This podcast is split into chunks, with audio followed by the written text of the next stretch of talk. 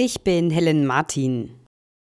Das oberste Gericht der USA hat die Berufung von Donald Trump in der Frage nach Immunität des Ex-Präsidenten vor Strafverfolgung angenommen. Geplant sei dazu eine Anhörung Ende April, teilte der Supreme Court mit.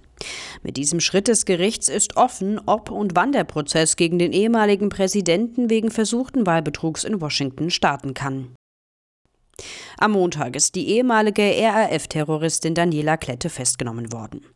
Bei der Durchsuchung ihrer Wohnung in Berlin sind nach Angaben der Ermittler Waffen gefunden worden, unter anderem eine Granate. Die Polizei hatte am Nachmittag das Mehrparteienhaus, in dem Klette lebte, geräumt. Die ehemalige RAF-Terroristin sitzt in Untersuchungshaft. Ihre beiden Komplizen suchen die Ermittler noch. Regelmäßige Gesundheitschecks für Autofahrerinnen und Autofahrer sind Sache der EU-Länder. Das EU-Parlament hat entschieden, dass die Mitgliedstaaten selbst entscheiden sollen, ob sie solche Tests einführen. Bundesverkehrsminister Wissing ist dagegen. Wir haben bereits im Verkehrsministerrat klargemacht, dass Deutschland solche Vorstöße nicht unterstützt. Und äh, ich bin froh, dass äh, Sie jetzt auch im Europäischen Parlament keine Mehrheit gefunden haben. Manche EU-Staaten schreiben bereits regelmäßige Seh- und Hörtests für den Führerschein vor. Es hat Tradition, dass Politiker der Blecken auf dem Münchner Nockerberg.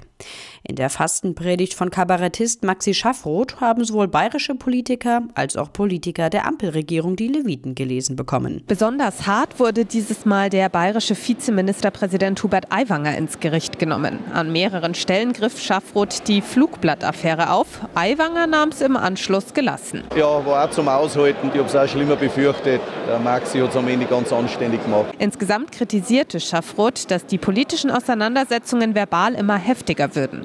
Am Ende seiner Rede rief er zu Anstand und Achtung vor den Mitmenschen auf und dazu, dem politischen Gegner zuzuhören, auch wenn es weh tue.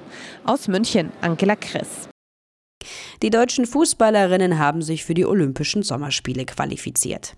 Die DFB-Frauen sicherten sich mit einem 2 zu 0 gegen die Niederlande das Ticket für Paris. Im Spiel um Platz 3 der Nations League erzielten vor über 20.000 Zuschauern die Münchnerinnen Clara Bühl und Lea Schüller die Tore für die Vize-Europameisterinnen.